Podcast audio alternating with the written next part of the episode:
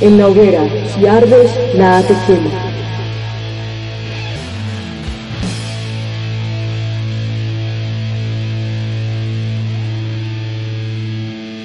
Hola a todas, yo soy María Camila Figueroa y soy quien las va a acompañar en el recorrido por las diferentes temáticas de estos podcasts. Hoy invocamos en la hoguera a una mujer que vive obsesionada con el sexo y venimos a hablar con ella de la importancia de llamar las cosas por su nombre. Ella es Paola Londoño. Paola, bienvenida. Gracias. Hablábamos de que si todo tiene un nombre, ¿por qué no simplemente llamarlo así y querer ocultarlo? Creo que eso es algo que viene desde las costumbres cristianas, en donde se creó una dualidad que es el cuerpo y el alma, y en donde el cuerpo siempre se ha llevado la peor parte. Debemos avergonzarnos de él, de lo que sentimos, del placer y sentir rechazo por todo lo que viene de él. Esto es algo que queremos quitar, este adoctrinamiento no nos sirve más. Reafirmamos que de ahora en adelante vamos a llamar todo por su nombre. Entonces, Paola, hablemos de eso. Es tan importante llamar las cosas por su nombre que incluso puede ser una forma de prevenir el abuso sexual. También es una manera, por ejemplo, para lograr un buen control de esfínteres a la hora de estar educando a los niños. Claro, y es que si nosotras desde pequeñas tenemos conocimiento de cómo funciona nuestro cuerpo y de que no debemos avergonzarnos de él, no vamos a sentir ese temor cuando alguien se pase con nosotras, porque vamos a saber que no es un problema nuestro, que es algo de lo que podemos hablar y que podemos denunciar. Exactamente. Y aparte, empieza desde casa. Los padres son los encargados de enseñar las partes del cuerpo y sus funciones a los niños. Entonces es muy importante que si yo le estoy enseñando a mi niña que su oreja se llama oreja, también le debo enseñar que su vulva se llama vulva. De hecho, la palabra vulva no es tan conocida. Casi todas las personas se refieren a los genitales femeninos como vagina, pero la vagina es el canal que conduce desde los, desde los genitales externos hasta el útero. En realidad, los genitales externos se llaman vulva, que está conformada por los labios mayores, los labios menores, el clítoris, la uretra y la entrada de la vagina. Entonces, desde ahí empieza. Los mismos adultos tenemos la ignorancia sobre cómo se llaman las partes de nuestro cuerpo. Claro, somos nosotros mismos los que nos encargamos de hegemonizar esos temores y además de transmitir culturalmente desde el lenguaje esa ignorancia. Es decir, yo por ejemplo era una de las que siempre era mi vagina y ahora veo que está mal y que si estamos por ejemplo, no sé si alguna de las que nos escuche esté en una etapa de crianza, que tengamos eso en cuenta, que no hegemonicemos desde el lenguaje todo este tipo de prácticas y nombres que no tienen nada que ver con lo que nosotras realmente tenemos. Entonces, si nos apropiamos de eso, de cómo lo nombramos, podemos empezar a vencer muchas barreras, como lo mencionaba Paola, el abuso sexual.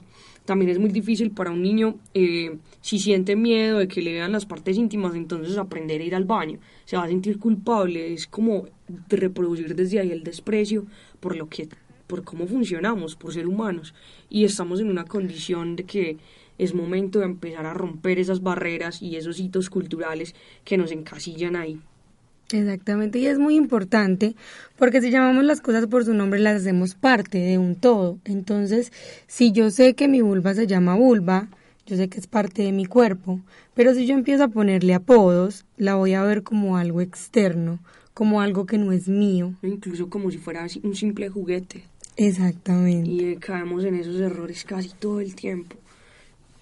Entonces, por ejemplo, eso es muy importante también para tomar una autoestima. Si yo reconozco mis órganos genitales como parte de mi cuerpo, yo sé que los voy a tener que cuidar y asear como cuido y aseo el resto de mi cuerpo. Entonces también va creando nuestro vínculo con nosotros mismos que es tan importante para la construcción del amor propio. exactamente.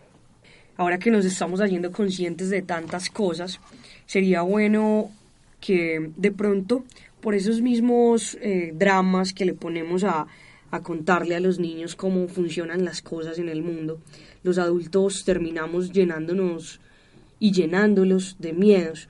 Por ejemplo, eh, yo creo que hay situaciones en las que los adultos ni siquiera somos capaces de explicarle a un niño la diferencia entre la orientación sexual y la identidad de género.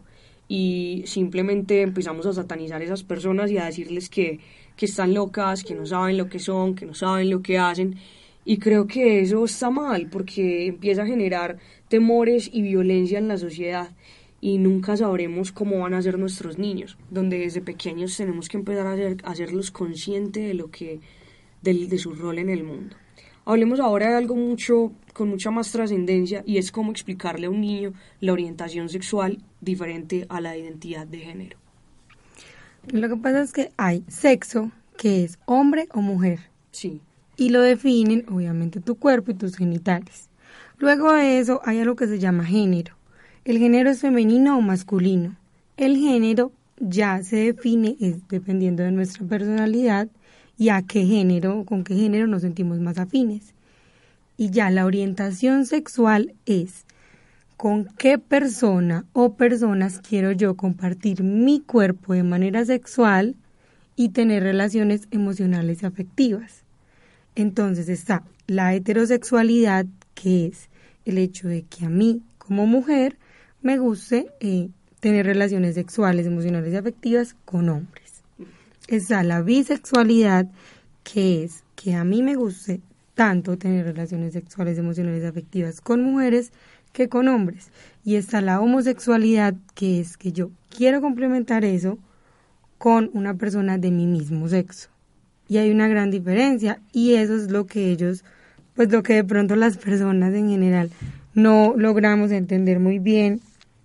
Y muchas personas se confunden y para muchas personas es, son homosexuales y punto. Sí, lo echan todo como en el mismo bolso. Exactamente. Bueno, y otra cosa es la identidad de género, que una puede ser eh, cisgénero, que siento que a nivel cultural ahí como que no saben que esa palabra existe y son las personas que nacen, por ejemplo, yo que nací mujer y me identifico con el rol de género femenino, yo soy una mujer cisgénero, porque independientemente que sea lesbiana o bisexual o heterosexual, pues soy una mujer y me siento mujer y me identifico como tal. Eso es ser cisgénero. Existen también transexual, transgénero y travesti, que es otra de las bolsas gigantes donde la gente echa el mismo nombre para todo. Y es que la diferencia es que una persona transexual ha decidido hacerse una operación que cambie el sexo al que pertenece, al que nació perteneciendo, pues, como por decir, yo soy una mujer transexual, por tal razón eh, me he cambiado el pene por vagina y punto. Ahora bien, un transgénero es una persona que no se siente identificada con el género que le fue asignado, es decir, un niño que nació con pene pero se siente niña, sin embargo no se va a cambiar el pene por vagina, sino que simplemente desde su, desde su crianza, desde, desde la madurez que va asumiendo como sujeto pensante, pues decide que se identifica más con el género femenino. Y luego están los travestis, trasvestidos, mejor dicho, que simplemente, ocasionalmente, se visten como mujer. Eh, hay otra rama de ellos que son los drag queens, que es una exageración de lo femenino. Sin embargo, no reproduzcamos, por favor, desde el lenguaje el hecho de meter todo en una misma bolsa para nombrarlo todo, porque cada cosa tiene su nombre. Y en la hoguera hacemos esa invitación, las cosas por su nombre. Agradecemos a Paola por la información que nos dio y les recordamos a todas chicas, si ardes, nada te quema. Gracias. Hasta la próxima.